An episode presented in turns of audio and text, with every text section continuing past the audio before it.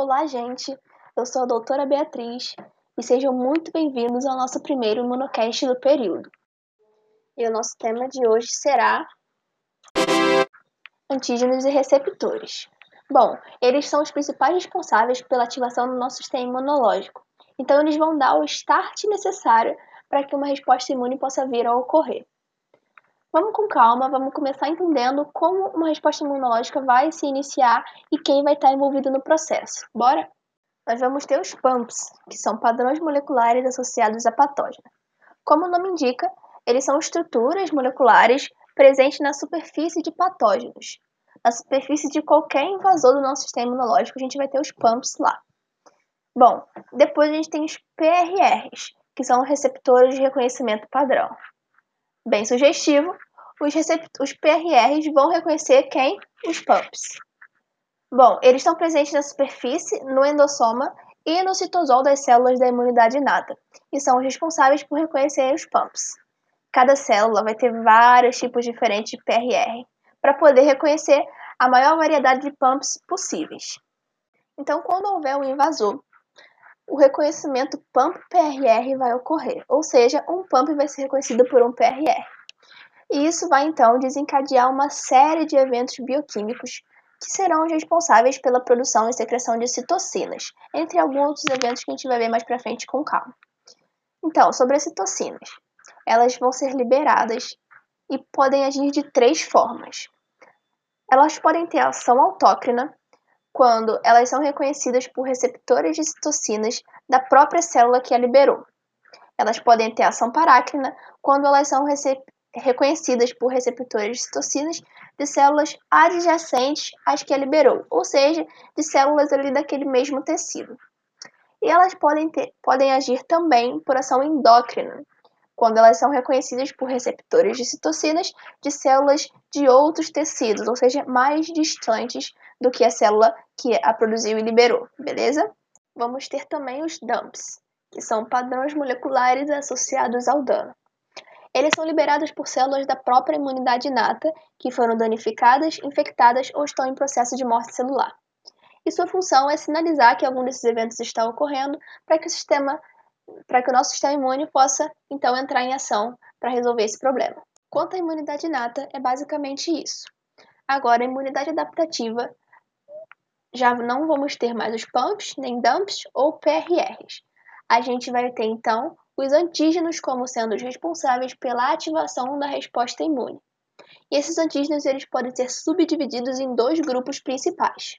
Nós vamos ter os antígenos estímulo-dependentes, que são proteínas e peptídeos capazes de estimular linfócitos B a produzir e secretar anticorpos com auxílio de células T. Devido a essa participação de T, a gente vai ter como resultado a formação de células de memória de vida longa e também a troca de classe das imunoglobulinas, ou seja, desses anticorpos. Beleza? E vamos ter também os antígenos estímulo independentes, que são, em sua maioria, polissacarídeos.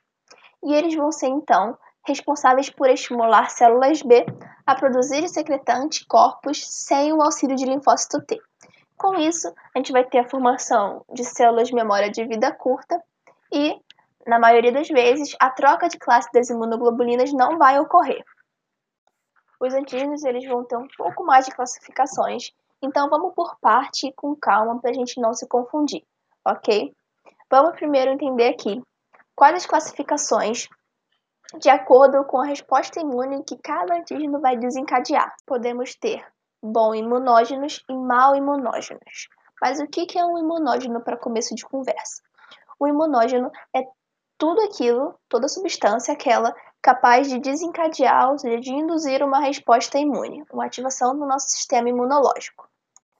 Existem antígenos que vão se ligar ao seu receptor, mas não vão produzir uma sinalização forte o suficiente para ativar o sistema imune. A esses nós damos nomes, o nome de mal imunógenos. Já aqueles antígenos que se ligam aos seus receptores e conseguem gerar uma sinalização forte, eles vão sim ativar o sistema imunológico e então a gente vai conseguir ter o combate a esse antígeno de maneira eficaz. As características são medidas pela imunogenicidade dos antígenos. Logo, um bom imunógeno induz uma forte e eficaz resposta imune, E é por isso, é claro, que eles são os nossos queridinhos. Principalmente, muito importantes na confecção de vacinas, por exemplo. Bom, para ficar mais claro, tem uma frase que eu acho mega importante e que eu acho que vai ajudar bastante a gente entender tudo isso de imunógeno.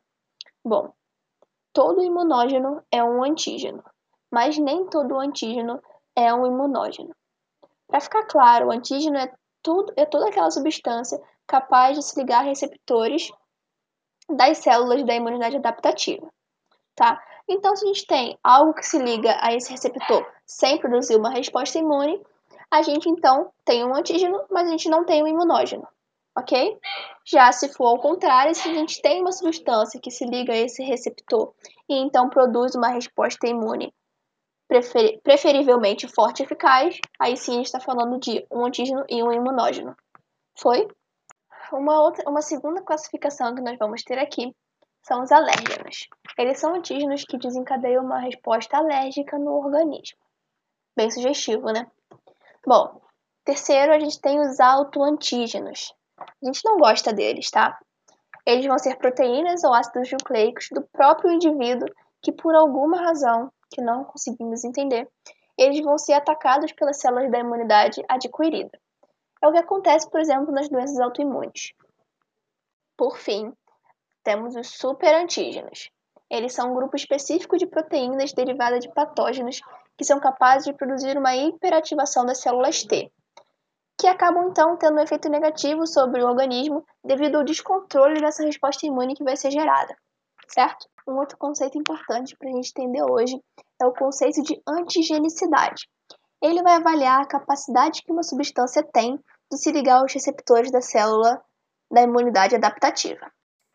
Agora que a gente entendeu a parte básica, introdutória do assunto, vamos estar chamando aqui dois convidados especiais para que eles possam então estar tá tornando tudo mais claro para vocês.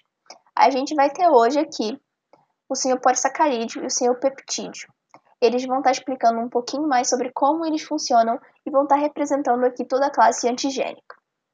Primeiro, vamos estar chamando o nosso não tão querido antígeno polissacarídico para se juntar a nós Seja muito bem-vindo, senhor. Gostaria que falasse um pouco sobre a classe de antígenos que você representa. Os antígenos timo independentes e como vocês são reconhecidos pelo nosso sistema imunológico. Olá, estudantes! Como vocês estão? Eu sou o senhor polissacarídeo. Eu faço parte dos antígenos não proteicos, o estímulo independente, ou seja, nós somos o máximo, né? Estimulamos certas células B a produzir e secretar anticorpos sem a ajuda das metidas células T. Como fazemos isso? Bom, para que consigamos nos comunicar com as células B, nós somos reconhecidos pelo seu BCR, receptor de célula B, que são glicoproteínas de membrana que devem reconhecer certos antígenos, como eu, peptídeos, DNA e etc., para que assim a célula B seja ativada. Após isso, ela passa por uma sinalização interna que induz a produção e secreção de seus anticorpos para combater os patógenos. Olá.